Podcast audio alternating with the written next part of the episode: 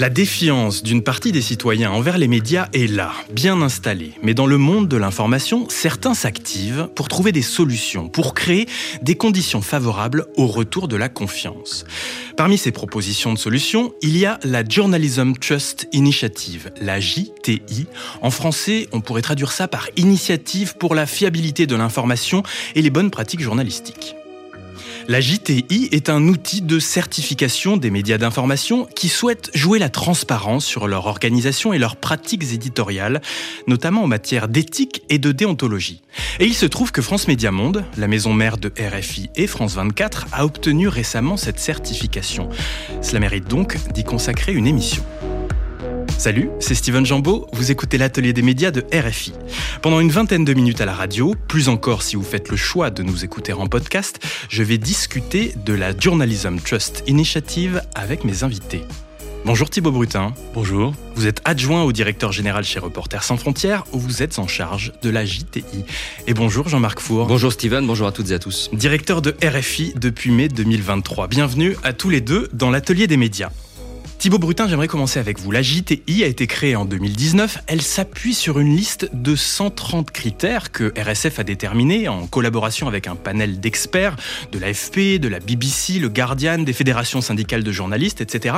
Ce sont des standards pour promouvoir un journalisme de confiance. Expliquez-nous. Merci pour l'invitation. Ce qui est intéressant, c'est que euh, la question de la confiance dans les médias revient dans pas mal de sondages et euh, à Reporters sans frontières on est une organisation historiquement qui défend la liberté du journalisme.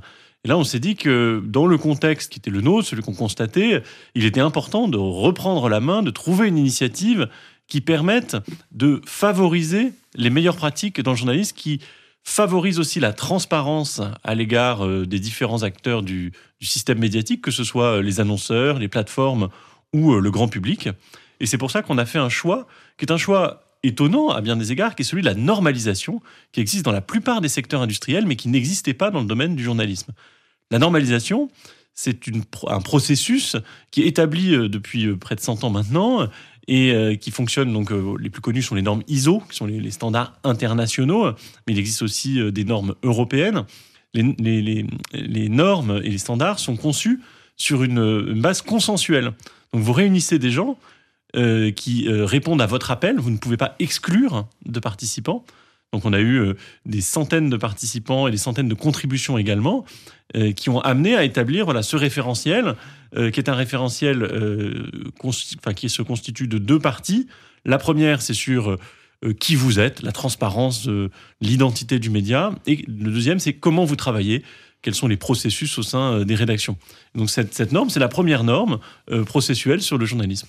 Jean-Marc Four, je le disais, France Média Monde est certifié JTI depuis peu. Vous avez hérité de cette certification puisque le processus était déjà bien enclenché avant votre arrivée à la tête de RFI en mai 2023.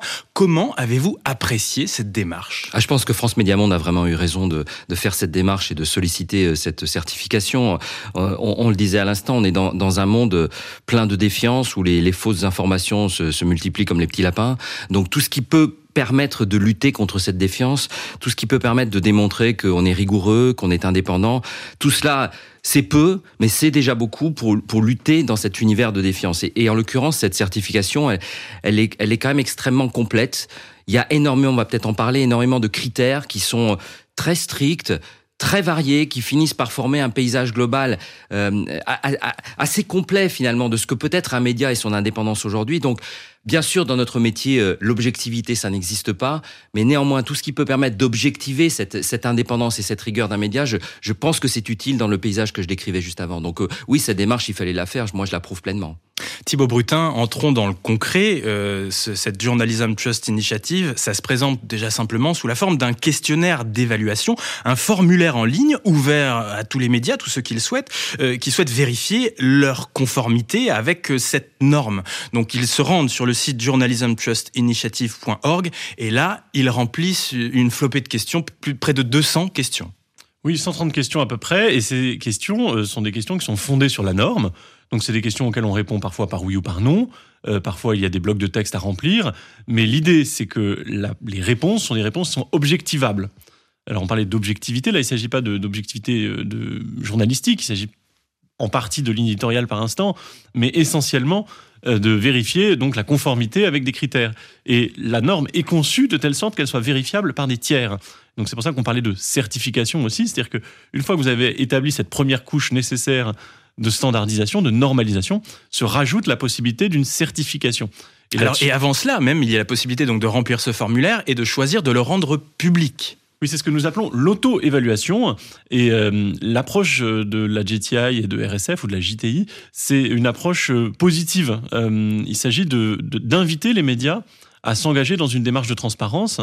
on n'est pas dans un jugement des médias, il n'y a pas de, contrôle euh, de leur ligne éditoriale, il n'y a pas de, définition a priori de ce que doit être euh, le contenu des médias. C'est vraiment une norme processuelle. Donc ça, c'est vraiment pour nous fondamental, parce qu'il y a une tentation qui est tout à fait légitime et parfois très efficace, qui est celle de rentrer dans le blacklisting, de rentrer dans le naming and shaming. Nous, on est plutôt dans le naming and praising, euh, son exact contraire. Et, je crois que c'est ça qui fait la différence et qui fait qu'on a aussi l'intérêt euh, de beaucoup de médias parce qu'ils voient l'avantage euh, qu'il y a à devancer en quelque sorte les attentes du public, les attentes euh, aussi des annonceurs ou également des plateformes, puisque c'est quelque chose qui vient répondre à une question fondamentale qui est qu'est-ce que c'est qu'un média qui pratique un journaliste de qualité?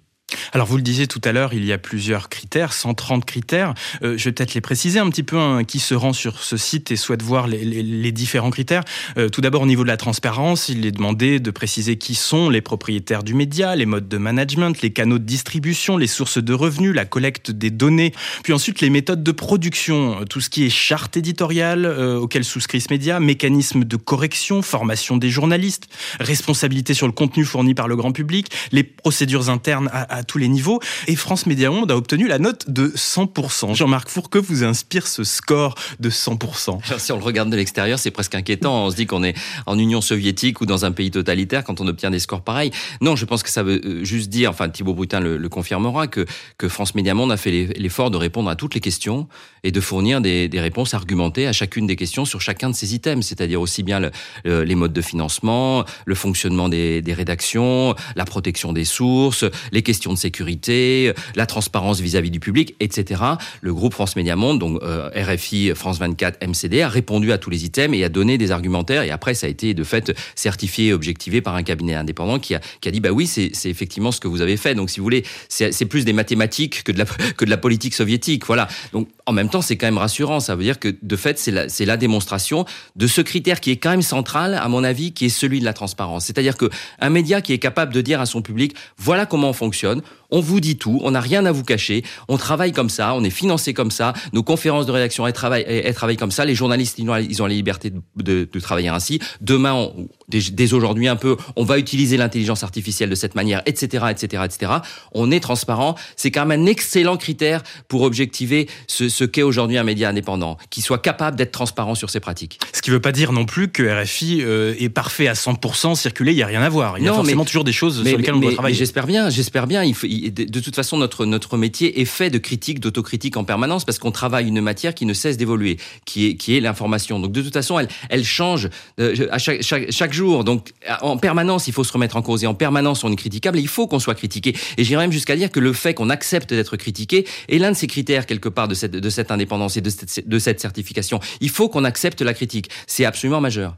Thibaut Brutin, euh, parlons justement de, de, de, cette certification, de ceux qui souhaitent aller jusqu'au bout. Eh bien, ça se termine euh, si on le souhaite, par un audit externe, une évaluation indépendante réalisée par un organisme certificateur agréé. Alors pour France Média Monde, par exemple, ça a été Deloitte Australia. Eh bien, ce cabinet a regardé chacune des réponses, chacun des points pour les valider de façon indépendante.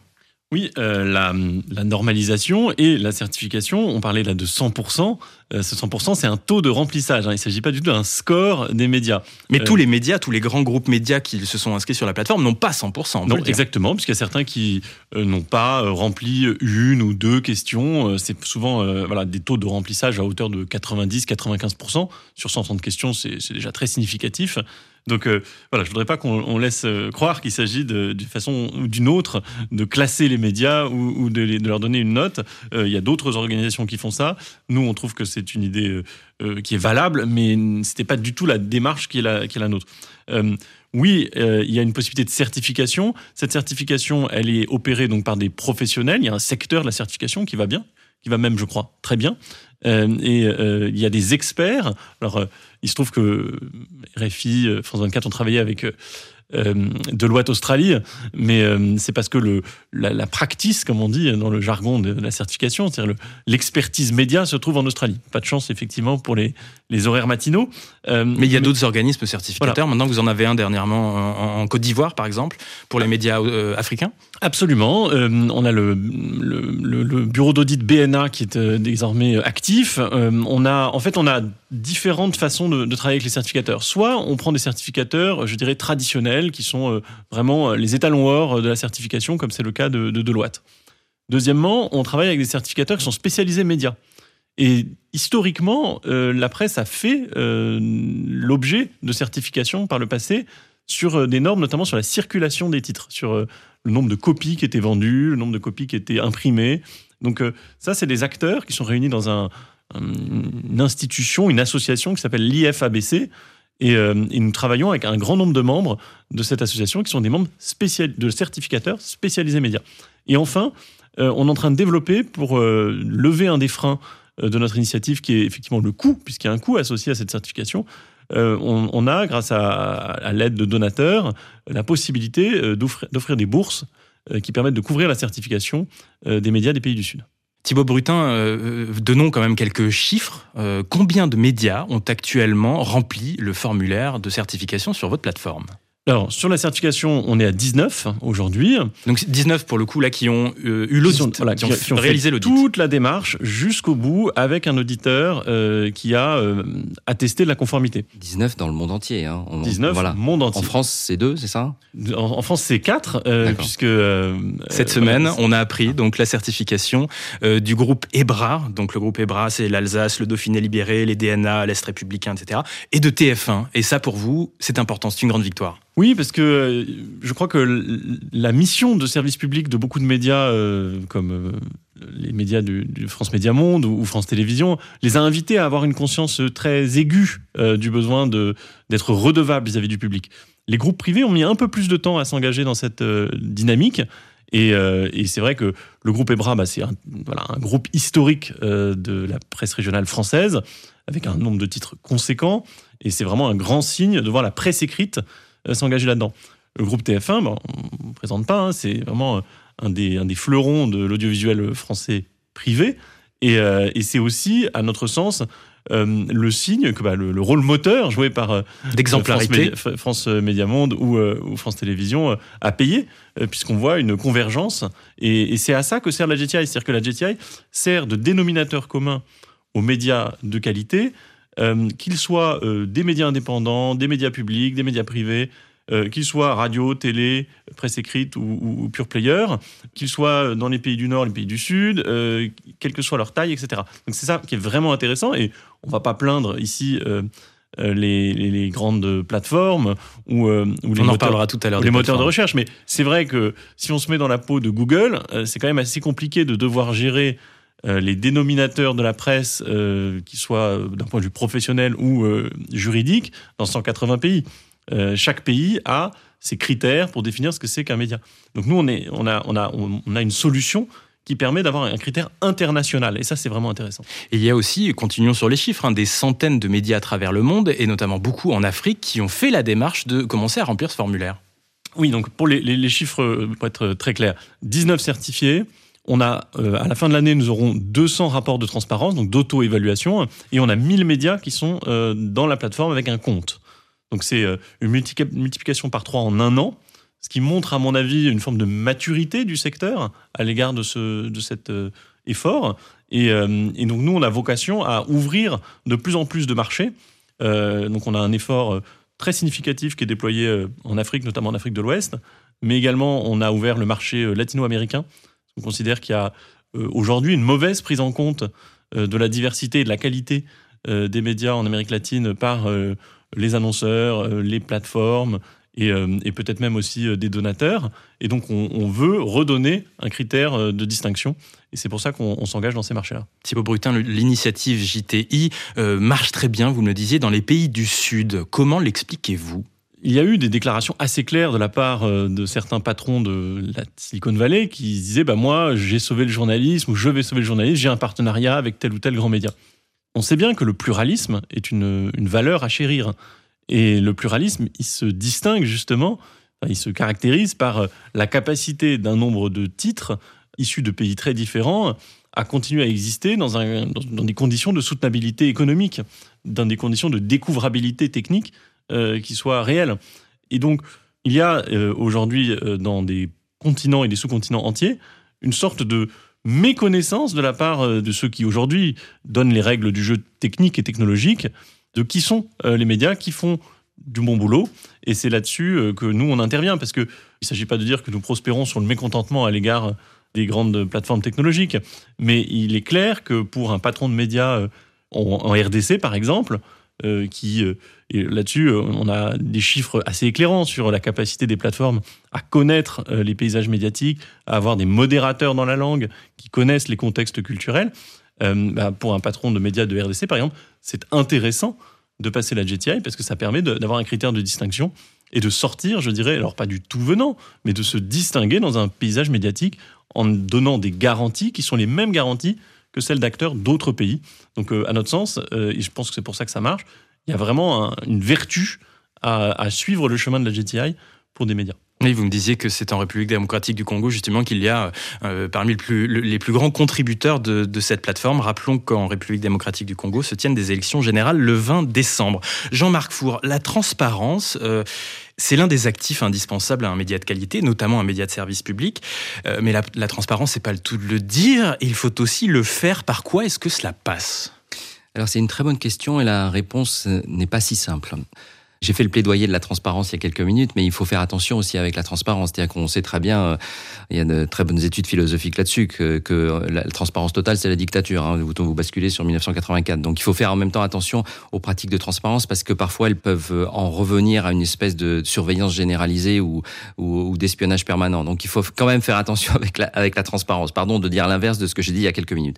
Néanmoins, après, effectivement, le, les, les médias professionnels ont un vrai enjeu aujourd'hui pour démontrer qu'ils sont transparents dans pratique. Et je pense que globalement, et je nous mets dedans, hein, je nous mets dedans, on ne fait pas assez en la matière. Alors, ce type d'émission comme l'atelier des médias y contribue évidemment, mais je pense qu'on doit faire davantage. On doit faire davantage à la fois sur nos antennes broadcast, comme on dit, donc euh, euh radio, euh, et aussi sur nos antennes ou télévision pour France 24, et aussi sur nos antennes numériques. Donc plus encore sans doute sur nos antennes. Ça veut dire quoi concrètement Ça veut dire discuter avec les audiences. Oui, absolument. Ça veut dire ça veut dire répondre aux questions que se posent les auditeurs. On le fait aussi sur RFI tous les matins avec Juan Gomez d'un appel sur l'actualité, raconter comment nous travaillons tout simplement, euh, comment nous travaillons sur un sujet, comment nous faisons, comment la prise de décision se fait, comment est-ce qu'on envoie un journaliste sur le terrain, comment est-ce qu'on le protège, comment est-ce qu'on protège nos sources, sans évidemment bien entendu les dévoiler par définition.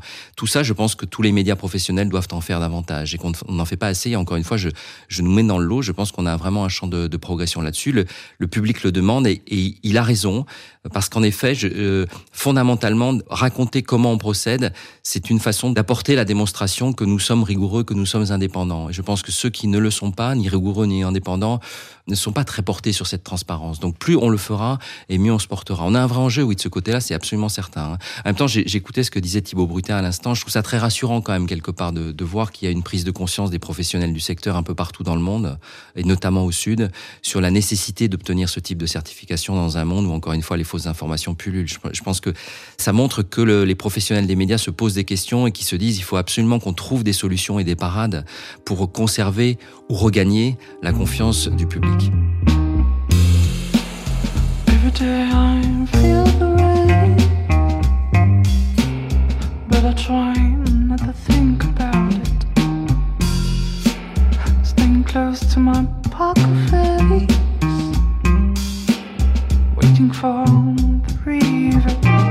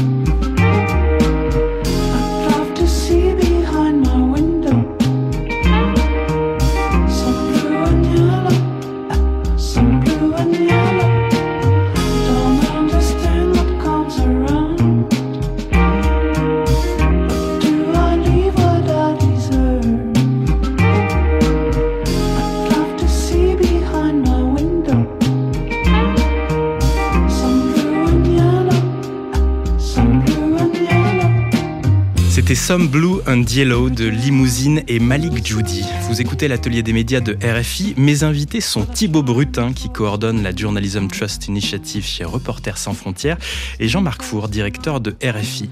Thibaut Brutin, parlons des côtés positifs de la Journalism Trust Initiative. Donc on le voit, c'est une initiative de transparence supplémentaire pour les médias qui souhaitent eh bien, euh, renforcer euh, la confiance des publics. Déjà, c'est un des premiers points positifs qu'on voit. Oui, bien sûr. Et la dimension publique est une dimension d'ailleurs qui est venue en cours de route, puisque c'est pas quelque chose qu'on concevait initialement comme étant un des grands atouts. Mais c'est vrai qu'on ressent un besoin de labellisation, ou en tout cas de, critères distinctifs pour le grand public.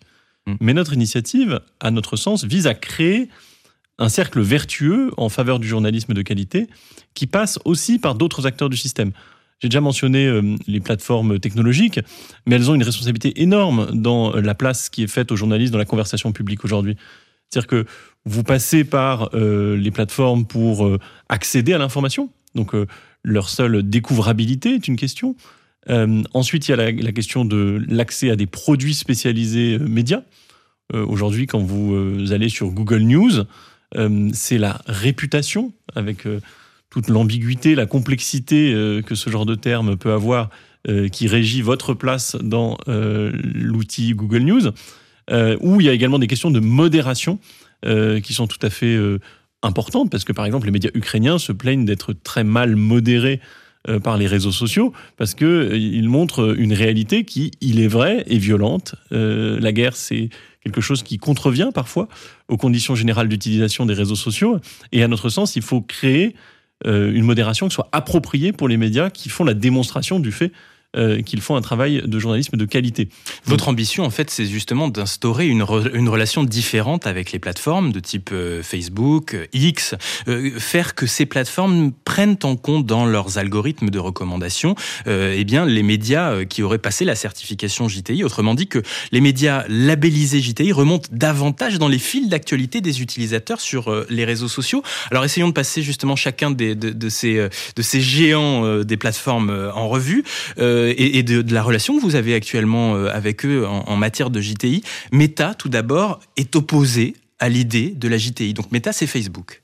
Alors, la notion d'opposition, c'est peut-être un peu excessif. C'est-à-dire que ce qu'il faut voir, c'est que la, place qu'ont pris ces géants de la tech, c'est une place qui est comparable d'ailleurs à, une puissance presque étatique.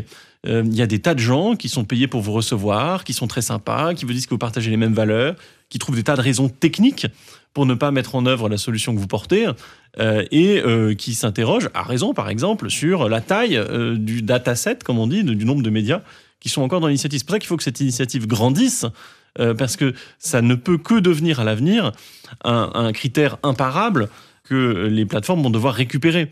C'est pour ça que nous, on se bat, notamment dans la législation européenne, dans d'autres pays aussi, ou dans d'autres contextes, pour faire en sorte que le critère GTI fasse partie des critères de distinction euh, du journalisme. Mais pour l'instant, Meta reste à distance, alors que et Google aussi, mais dans une moindre mesure, peut-être Google continue à observer et demande régulièrement des retours sur les chiffres justement de votre plateforme, c'est ça? Absolument. Et ceux qui ont franchi le pas, et on, doit vraiment le, saluer, c'est Microsoft, euh, qui a des outils particulièrement puissants aujourd'hui euh, pour la, la diffusion de l'information. Je pense en particulier à Bing, euh, et à LinkedIn. tout est euh, relatif tout de même pour Bing, moteur de recherche de Microsoft, hein, dont les parts de marché sont autour de 2-3%. Mais moteur de recherche par défaut dans beaucoup de téléphones, donc qui, a, vraiment une influence euh, sur la diffusion de l'info. Et LinkedIn aussi de Microsoft.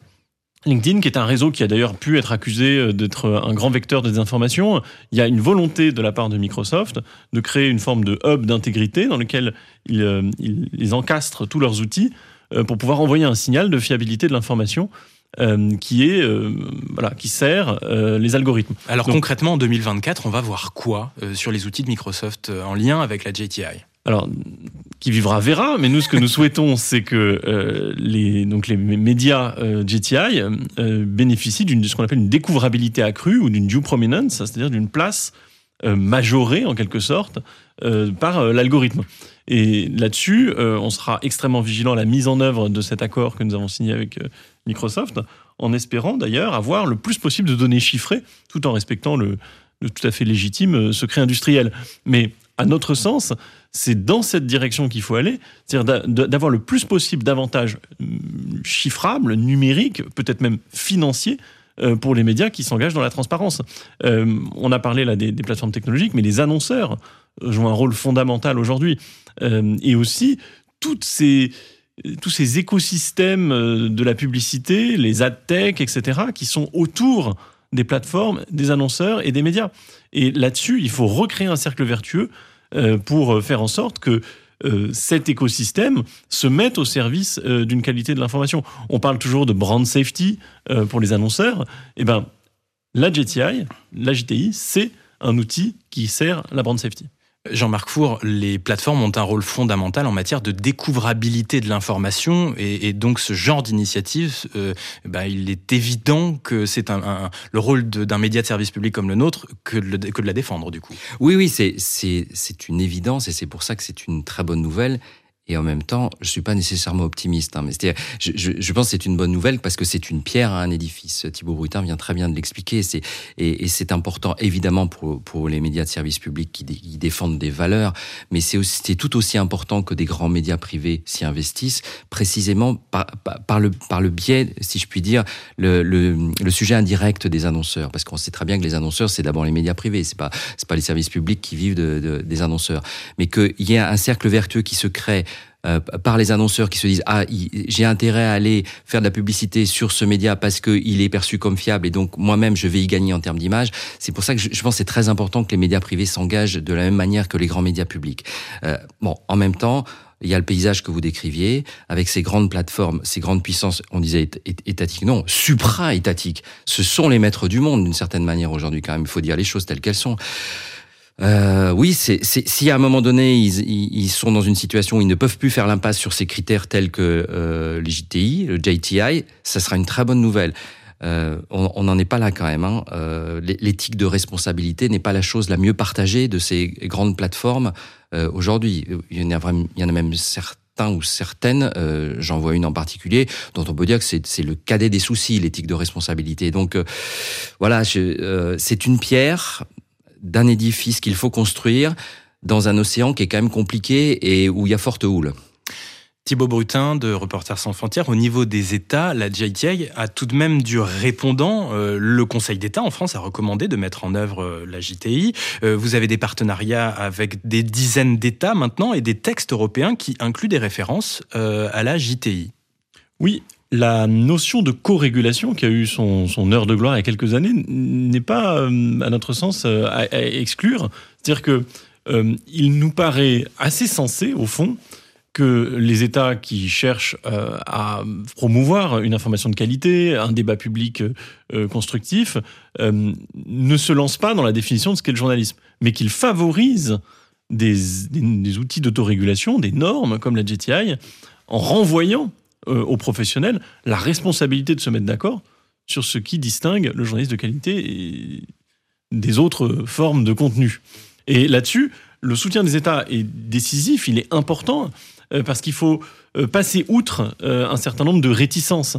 on a par exemple un certain nombre de médias qui font, on pourrait considérer ça une forme d'arrogance, qui disent bah, moi, mes auditeurs, mes lecteurs savent très bien que je fais du journalisme. Donc j'ai pas besoin de d'aller au devant euh, euh, des critiques et euh, de faire œuvre de transparence. Eh ben, en, en s'inscrivant dans des législations, en étant un outil de référence pour les politiques publiques, on encourage ces médias qui comprennent tout l'avantage qu'il y a à aller dans cette direction d'améliorer leur culture normative, c'est cela.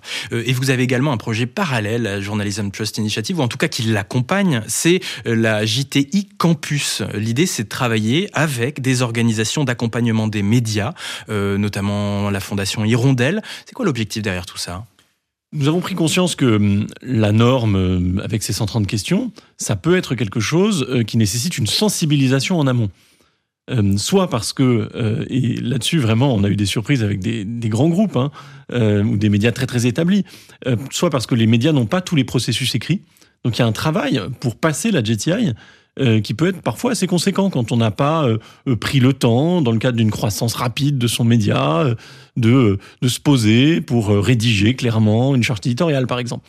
Donc le campus, c'est quelque chose qui intervient en amont, euh, de, la, de la norme et de la, enfin, de la certification et de l'auto-évaluation pour permettre aux médias d'être accompagnés dans l'établissement de leur processus. Jean-Marc Four, pour un média comme RFI, un groupe euh, comme France Média Monde, remplir collectivement un, document comportant euh, plus de 130 questions est compliqué, voire même n'est pas possible. Je suis sûr d'ailleurs qu'un bon nombre de mes collègues ne savent pas ce qu'est la JTI et que France Média Monde est un média euh, certifié. donc ça veut dire qu'il faut encore essayer de répandre cet esprit de la JTI dans l'entreprise. Comment faire? Oui, il faut, euh. C'est toujours le sujet de la transparence et de la communication là. Souvent, on constate, mais c'est vrai dans, dans, très nombreuses entreprises, pas uniquement RFI ou France Média Monde, que, que de certaine manière, les cordonniers sont les plus mal chaussés. C'est-à-dire que ce sont, les, sont les propres salariés qui ne sont pas informés de ce qui se passe dans l'entreprise. C'est assez courant. Donc effectivement, bah, plus, plus on en parle publiquement, euh, plus on, on le met par exemple sur nos, nos supports intranet aussi dans une entreprise, quelle que soit l'entreprise, euh, RFI et France Média Monde comme les autres, et mieux on se portera. Mais je voulais juste rebondir très brièvement sur ce que disait Thibaut Brutin à propos de, des liens aussi avec les gouvernements et les États. Parce que je pense que euh, ces, ces processus de certification sont effectivement une façon euh, d'affirmer qu'il y a des critères il y a des critères objectivables du travail journalistique, de l'indépendance de l'information. Et envoyer ce message aux États et aux gouvernements, y compris dans, dans, les, dans les démocraties, euh, c'est absolument majeur. Parce que, parce que ne parlons pas des régimes totalitaires, euh, mais restons sur les démocraties même dans les démocraties, on voit bien qu'il y a de façon récurrente, euh, fréquente, malheureusement, des tentations de, de, limiter la liberté de la presse. Donc, donc affirmer ces critères d'indépendance et de rigueur, c'est majeur, y compris vis-à-vis des gouvernements. On voit bien, par exemple, vous parliez du secret des sources tout à l'heure, on voit bien qu'en France, nous sommes très nombreux journalistes à penser que la loi n'est pas satisfaisante sur la protection du secret des sources, parce que demeure euh, tout, un, tout un tas de zones grises et, d'exceptions, par exemple la notion de, de, dérogation par ce qu'on appelle l'impératif prépondérant d'intérêt public. Alors pour le, pour le, pour le, pour l'auditeur ou l'auditrice lambda, c'est incompréhensible. Ça veut juste dire que, en gros, l'État peut dire à un journaliste, ben, nous, on peut vous imposer de nous livrer vos sources parce que ça concerne un sujet qui est d'intérêt public. Mais ça veut rien dire. On peut, on peut mettre ça à toutes les sauces. On peut, on peut vous brandir ça sur n'importe quel sujet, quasiment. Vous comprenez? Donc, on, est nombreux à penser que cette loi n'est pas satisfaisante.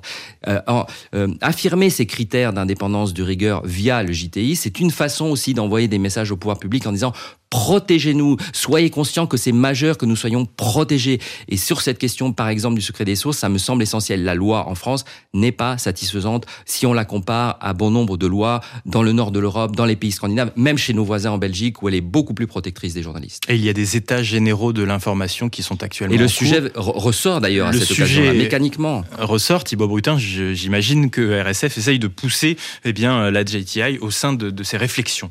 Oui, alors le chantier des États généraux est un chantier assez vaste qui euh, comprend plein de dimensions. Hein. Et c'est vrai que la question de la certification ou de la labellisation des médias revient assez fréquemment dans la bouche euh, des citoyens.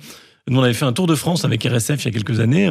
Et vraiment, euh, naturellement, je promets qu'on on, leur mettait pas la question euh, sous le nez. Les, gens me disaient, bah, pourquoi est-ce qu'il n'y a pas une labellisation euh, Il y a bien le commerce équitable, il y a bien toutes sortes de, de, systèmes qui viennent vous dire que bah, le café a été produit d'une certaine façon ou, ou, que le chocolat vient de tel endroit et, et dans des conditions de travail certaines, il a été produite. et eh ben, nous, on, propose un peu quelque chose de, cet ordre-là, et, je crois que ça, rejoint euh, vraiment un certain nombre d'intérêts du public. Parce que, peut-être je ne l'ai pas assez incité là-dessus euh, dans, l'émission, euh, ce qui est important de voir, c'est que le journalisme, on peut le voir sous l'angle des contenus, et Dieu sait que ce mot est à la mode, qu'il a une forme de, de perméabilité, de souplesse qui permet de dire beaucoup de choses derrière le mot contenu. Mais le journalisme, à notre sens, c'est avant tout un processus de collecte, de traitement et de diffusion de l'information. Et ça, c'est objectivable et c'est pour ça que la GTI existe. Et c'est pour ça qu'il faut la promouvoir le plus possible dans les politiques publiques, auprès des médias et euh, auprès du grand public. Essayer de jouer la transparence, d'expliquer davantage aux auditeurs ce que j'espère nous avons fait durant ce temps d'échange. Plus d'informations sur la JTI, rendez-vous sur journalismtrustinitiative.org. Merci à tous les deux. Merci Thibaut Brutin, adjoint au directeur général chez Reporters sans frontières et en charge de la Journalism Trust Initiative. Merci Steven. Et merci Jean-Marc Four, directeur de RFI. Merci à vous. L'atelier des médias. Je précise pour nos auditrices et auditeurs que la conversation que nous venons d'avoir est disponible à l'écoute en version longue dans le podcast de l'atelier des médias. On va terminer comme chaque semaine cette émission avec Blog Audio qui fait entendre les voix de la communauté des blogueuses et blogueurs francophones de RFI. Salut, moi c'est Laetitia Marie-Eliane J'habite à Ouagadougou, au Burkina Faso, et mon blog c'est yamato.mondoblog.org. Dans l'histoire du féminisme récent, on constate à présent et depuis les années 2000 une redynamisation du militantisme féministe. L'avènement d'une nouvelle génération de filles et de jeunes femmes engagées et connectées crée un véritable nouveau dans la culture féministe. Les femmes peuvent désormais partager leurs expériences, exprimer leurs revendications, défendre leurs droits et mobiliser des communautés entières en ligne. En Afrique de l'Ouest, il existe une culture dynamique et vivante de cet activisme féminin. De nombreuses jeunes femmes africaines veulent du changement. Leur activisme vient de leurs expériences personnelles ou de femmes inspirantes engagées qui servent de modèle. Les réseaux sociaux favorisent la mise en commun et le partage d'informations. Ils encouragent aussi la consolidation de communautés. Sur les réseaux sociaux, beaucoup de problématiques concernant les expériences des femmes sont abordées. La violence basée sur le genre, le mariage précoce, les mutilations génitales féminines, l'accès à l'éducation, l'hygiène menstruelle, les jeunes féministes vulgarisent les droits fondamentaux pour mieux les promouvoir. Elles organisent des séances de formation et font des vidéos qui touchent des milliers de filles et de femmes. L'aspect positif de ces prises de parole publiques et du partage des connaissances, c'est que ça crée du dialogue avec les autres femmes et un éveil de conscience. Les leaders s'organisent pour que leurs contributions aient un impact fort. Elles veulent obtenir un changement social, économique et surtout politique. Parmi elles, certaines personnalités ont uni leur force pour mieux se faire entendre. Associer l'activisme avec des associations féministes officielles est à mon avis la meilleure des solutions. Cela permet d'avoir une présence complète non seulement sur Internet, mais aussi dans la vie réelle. En s'assemblant, on est encore plus efficace. Les amis, il est temps que les choses changent. Bas les pattes. Bas les pattes. Force et courage aux activistes féministes qui jouent un rôle crucial pour défendre les droits des femmes à travers le monde. Mondoblog.org C'était Laetitia Marie-Eliane Nabi, une de nos mondoblogueuses du Burkina Faso. Cet épisode de Mondoblog Audio a été orchestré par Thibaut Mata. Rendez-vous sur la chaîne YouTube de RFI et sur mondoblog.org pour en écouter d'autres. C'est la fin de l'atelier des médias réalisé par Simon de Creuse que je remercie. Cette émission et les précédentes peuvent être écoutées gratuitement sur les plateformes de podcast de votre choix, évidemment sur Pure Radio, l'application de RFI dédiée à nos contenus audio. Pour me contacter, envoyez-moi un mail à l'adresse atelier.rfi.fr, je vous répondrai. Je vous donne rendez-vous la semaine prochaine pour un nouveau numéro de l'Atelier des médias.